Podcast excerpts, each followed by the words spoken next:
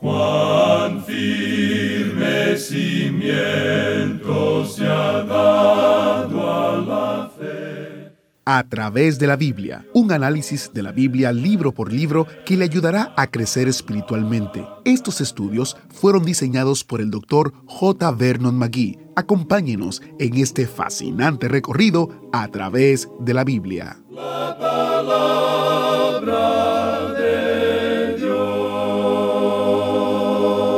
En estos días no había rey en Israel, cada uno hacía lo que bien le parecía. Jueces 21-25. Hoy llegamos al final de nuestro estudio de El libro de jueces y vemos que todavía nos encontramos en el ciclo de la historia. Quedes en sintonía para la conclusión de este maravilloso estudio de jueces. Padre Celestial, nos encomendamos a ti ahora en oración para que tu palabra nos enseñe y nos muestre el camino que debemos seguir. En el nombre de Jesús oramos. Amén. Iniciamos nuestro recorrido bíblico de hoy con las enseñanzas del Dr. Magui en la voz de nuestro hermano Samuel Montoya.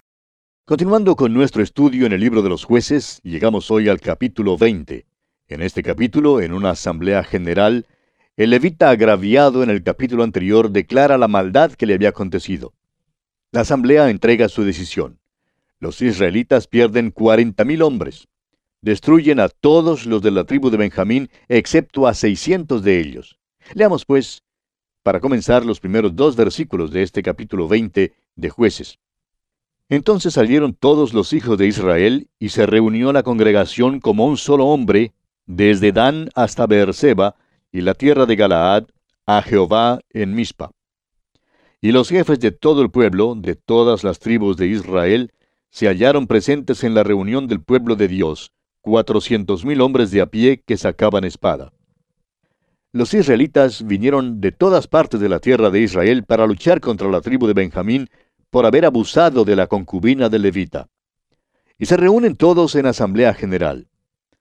Hablamos hoy de las Naciones Unidas y cómo se reúne la Asamblea General de las Naciones Unidas en sesión plenaria. Pues bien, tenemos aquí algo parecido tenemos la sesión plenaria de la Asamblea General de las Tribus Unidas de Israel, si se nos permite la expresión, con la excepción, por supuesto, de la tribu de Benjamín que había motivado esta reunión. Y comienzan la investigación preguntando a Levita cómo había ocurrido esta maldad.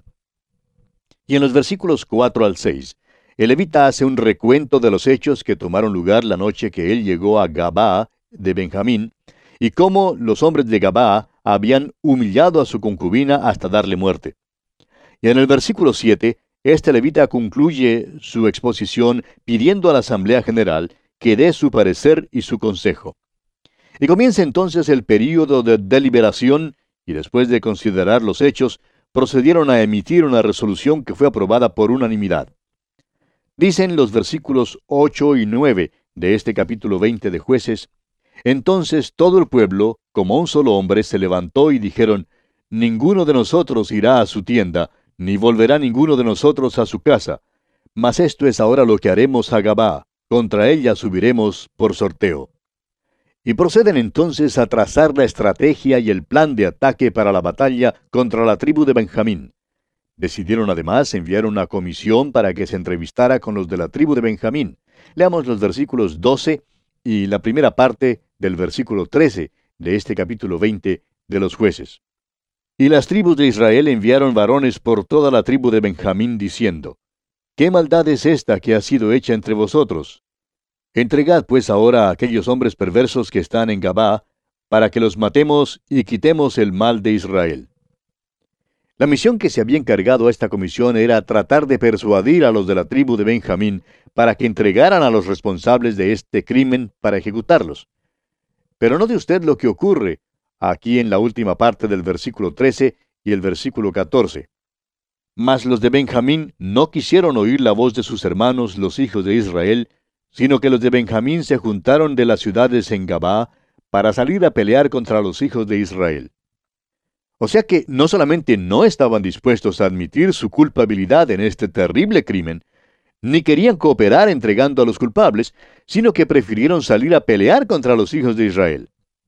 Cuán fielmente representado vemos aquí, amigo oyente, el cuadro de lo que ocurre con muchos creyentes en nuestras iglesias hoy en día, que no solamente no están dispuestos a admitir su pecado, a reconocer que han pecado y confesarlo al Señor, sino que arguyen, alegan, discuten, eh, presentan toda clase de argumentos y se oponen a todo tipo de disciplina antes que confesar y juzgar el pecado en sus vidas.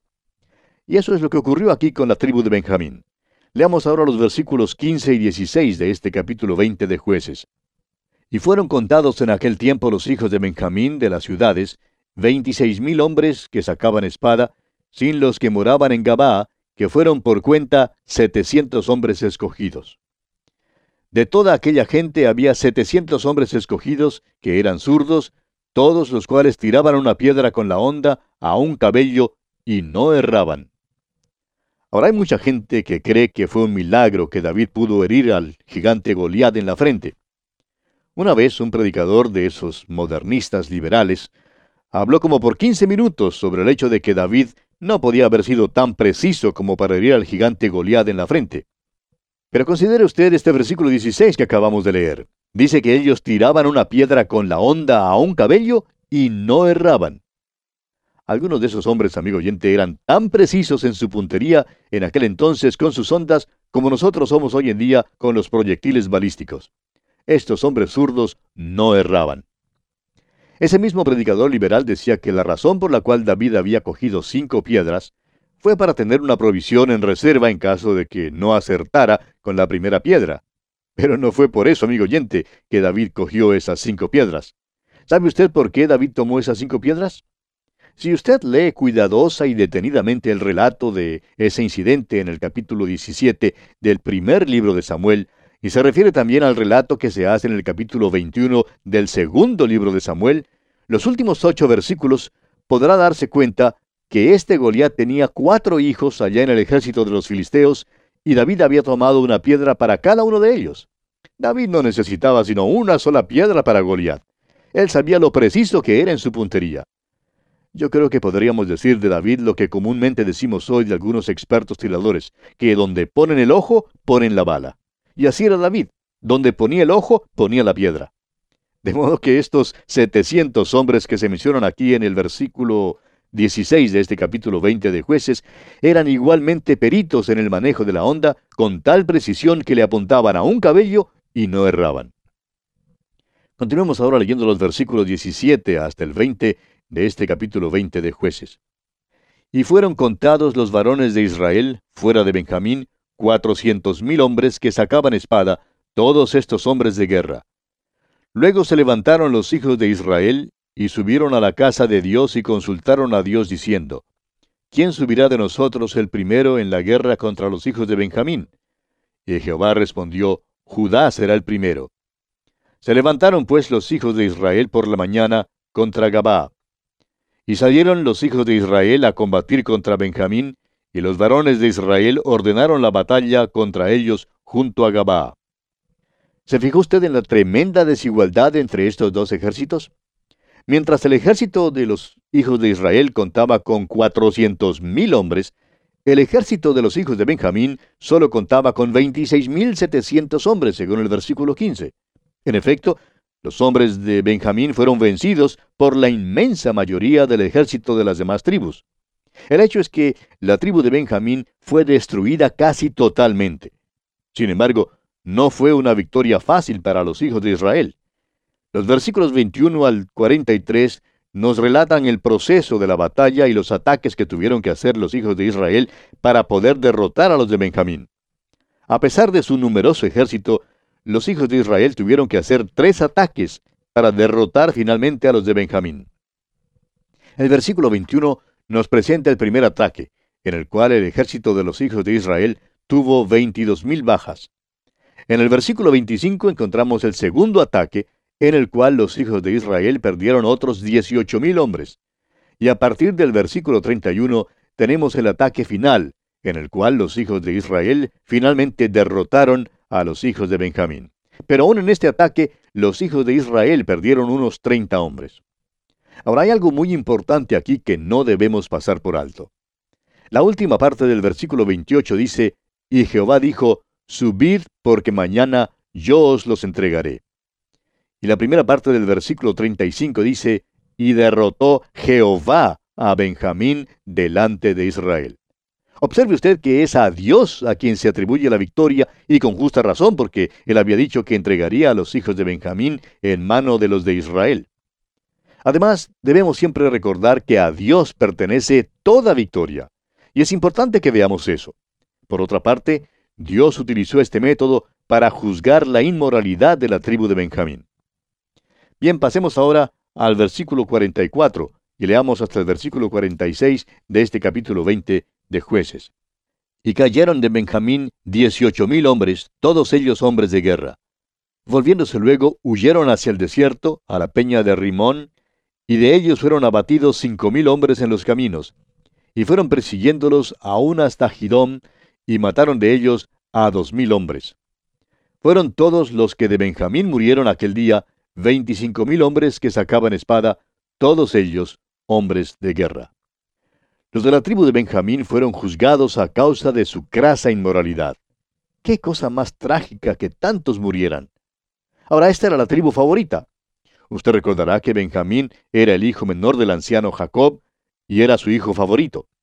Benjamín era aquel por el cual Judá estaba dispuesto a entregar su vida y ocupaba un lugar junto a Judá. Lamentablemente, esta crasa inmoralidad que había entrado había lanzado a tribu contra tribu y clase contra clase. ¿Y qué sucedió luego? Todo esto condujo a una anarquía política. Observe usted los pasos que tenemos claramente delineados aquí. Primero, hubo la apostasía religiosa en el templo que comenzó allá en el capítulo 17 con el ídolo de Micaía. Luego vino la decadencia moral en el hogar. Y finalmente resultó la anarquía política en el Estado. Estos son los pasos que conducen a la ruina de las naciones.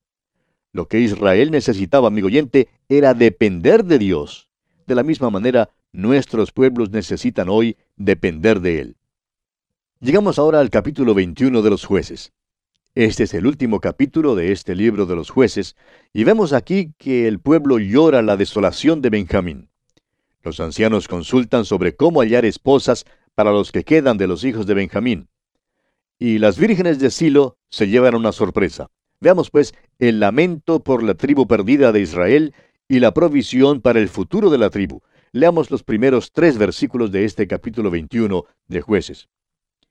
Los varones de Israel habían jurado en Mizpa diciendo, Ninguno de nosotros dará su hija a los de Benjamín por mujer. Y vino el pueblo a la casa de Dios, y se estuvieron allí hasta la noche en presencia de Dios. Y alzando su voz hicieron gran llanto y dijeron, Oh Jehová, Dios de Israel, ¿por qué ha sucedido esto en Israel, que falte hoy de Israel una tribu? La matanza de los benjamitas hizo que Israel enfrentara un problema nuevo. Casi toda la tribu de Benjamín había sido destruida y las otras tribus habían jurado no dejar que sus hijas se casaran con ninguno de los que quedaran de los benjamitas. ¿Cómo entonces había de ser preservada la tribu de Benjamín? Veamos. Antes de la guerra, los israelitas habían hecho otro juramento. Leamos el versículo 5 de jueces capítulo 21. Y dijeron los hijos de Israel, ¿quién de todas las tribus de Israel no subió a la reunión delante de Jehová? Porque se había hecho gran juramento contra el que no subiese a Jehová en Mispa, diciendo, sufrirá la muerte. O sea que quien no hubiera subido a luchar contra la tribu de Benjamín sería muerto.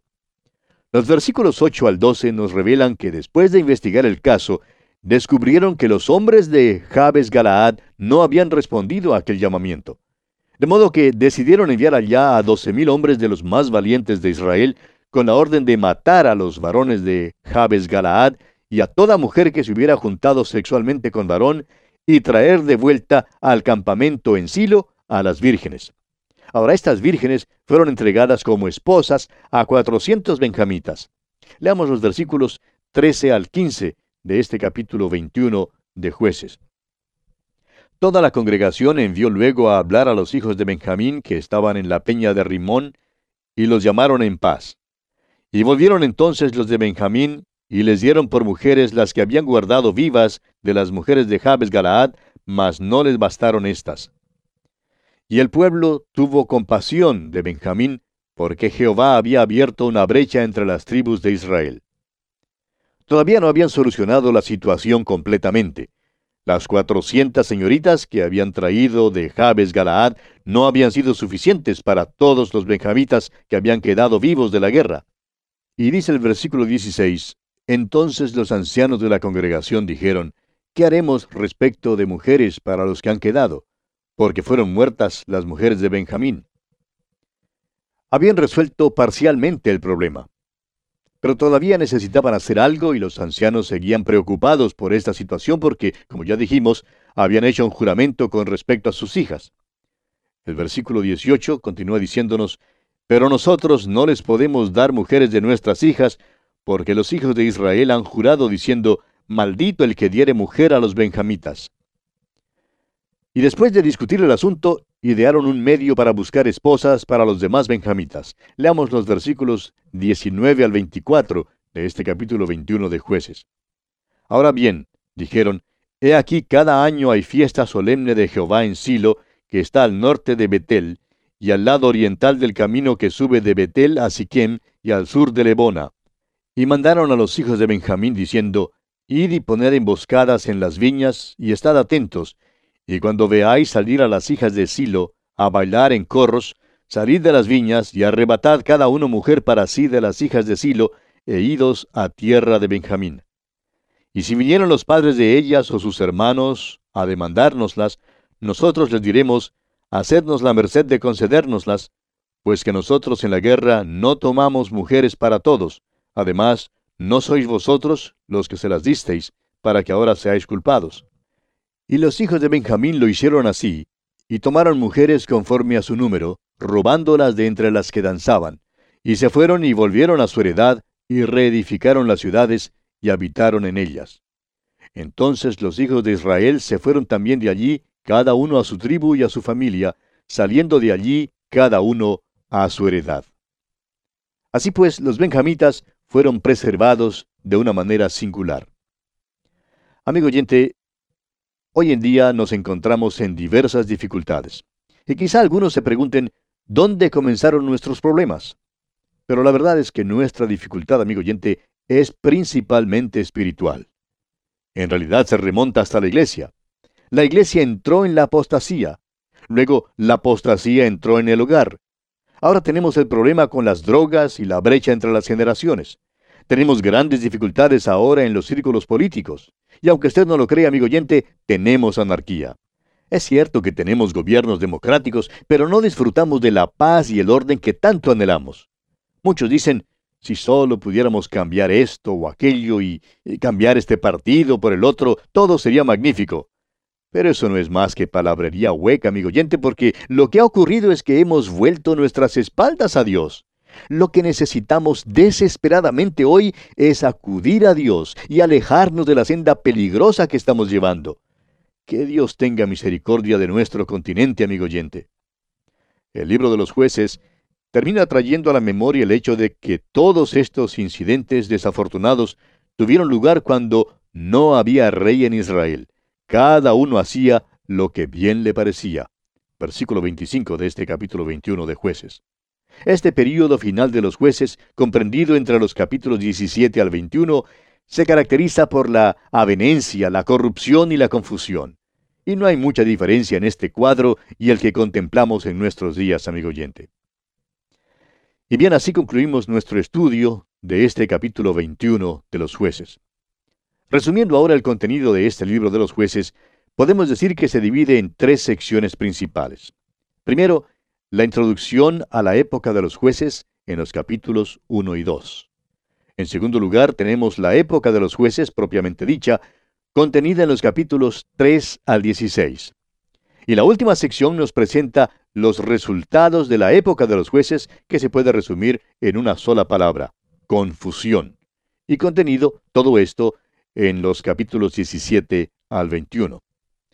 Ahora, dentro de la primera sección, o sea, la introducción a la época de los jueces, el capítulo 1 nos presenta la condición de la nación de Israel después de la muerte de Josué, revelada en unas victorias limitadas de las tribus de Judá, Simeón, Benjamín, Manasés, Efraín, Zabulón, Aser, Neftalí y Dan. Y en el capítulo 2, Dios mete en la computadora de la historia, por así decirlo, el ciclo de Israel durante el período de los jueces. Ahora, dentro de la segunda sección, o sea, la época de los jueces, tenemos la primera apostasía contenida en el capítulo 3, versículos 1 al 11, donde vimos a Israel conquistado por Mesopotamia y liberado por el juez Otoniel. Viene luego la segunda apostasía, contenida en el mismo capítulo 3, versículos 12 al 31. Y allí encontramos a Israel conquistado por los moabitas y filisteos y liberado por los jueces Ahod y Samgar. Sigue luego la tercera apostasía en el capítulo 4, versículo 1, hasta el capítulo 5, versículo 31. Y allí tenemos a Israel conquistado por Jabín, rey de Canaán, y liberado por los jueces Débora y Barak. Tenemos luego la cuarta apostasía, contenida en el capítulo 6, versículo 1, hasta el capítulo 8, versículo 32. Y allí vimos a Israel conquistado por Madián y libertado por el juez Gedeón. Enseguida tenemos la quinta apostasía en los versículos 33 del capítulo 8 hasta el versículo 5 del capítulo 10. Y encontramos allí la guerra civil de Israel y a Israel librado por los jueces Abimelech, Tola y Jair. Desde el versículo 10 del capítulo 6 hasta el capítulo 12, versículo 15, encontramos la sexta apostasía, y vemos a Israel conquistado por los filisteos y los amonitas y libertado por los jueces Jefté, Ipsán, Elón y Abdón. Y en los capítulos 13 al 16 tenemos la séptima apostasía, y allí vimos a Israel conquistado por los filisteos y libertado en parte por el juez Sansón. Ahora, dentro de la tercera sección, o sea, los resultados de la época de los jueces, los capítulos 17 y 18, nos hablan de la apostasía religiosa en el templo. El capítulo 19 nos habla de la decadencia moral en el hogar. Y los capítulos 20 y 21 nos presentan la anarquía política en el Estado. Este es pues el resumen del contenido del libro de los jueces. Y terminamos así, amigo oyente, nuestro estudio de este libro de los jueces. Nos quedaremos todavía por un tiempo más aquí en el Antiguo Testamento y en nuestro próximo programa, Dios mediante, comenzaremos a estudiar el libro de Ruth un pequeño libro que solamente tiene cuatro capítulos, pero que es muy interesante. Es una hermosa historia, un relato feliz acerca de algunas personas que vivieron durante el período triste que se describe en el libro de los jueces que acabamos de estudiar. La hermosura y excelencia de la historia de Ruth no pueden pasar inadvertidas aún al creyente más indiferente. La historia de Ruth en realidad ilustra el gran amor de Dios por nosotros hoy en día y estamos seguros que usted se deleitará en gran manera estudiándola juntamente con nosotros. Le invitamos pues a sintonizarnos. Será entonces hasta nuestro próximo programa, amigo oyente, que Dios le colme de sus ricas bendiciones. Muchas gracias al maestro Samuel Montoya. Hoy es el último estudio de jueces. Mañana, si Dios lo permite, empezamos Ruth. Consiga las notas y bosquejos de Ruth, así como noticias del ministerio y artículos de interés, suscribiéndose o descargándolos en a través de la biblia.org barra notas. Soy Hegel Ortiz y si Dios lo permite, estaré aquí guardándoles un asiento especial mañana. ¿Fue de ayuda para usted el estudio de hoy? ¿Desea enviarnos algún comentario de lo que ha estado escuchando? Entonces escríbanos, no espere más. Nuestro correo electrónico es atv@transmundial.org. atv@transmundial.org. Si desea recibir las notas y bosquejos de lo que estamos estudiando, suscríbase gratis en nuestra página en internet a través de la Biblia .org barra notas a través de la biblia.org barra notas. Hemos llegado al final por el día de hoy. Díganos, ¿fue de ayuda para usted el estudio de hoy? ¿Desea enviarnos algún comentario acerca de lo que ha estado escuchando? Entonces escríbanos, no espere más. Si desea recibir las notas y bosquejos de lo que estamos estudiando, suscríbase gratis en nuestra página en internet a través de la biblia.org barra notas. A través de la biblia.org barra notas. Si desea escuchar nuevamente el programa o si se perdió alguno de ellos, visite a través de la biblia.org. Repito, a través de la biblia.org o escriba al correo electrónico atv@transmundial.org. atv@transmundial.org. A través de la Biblia.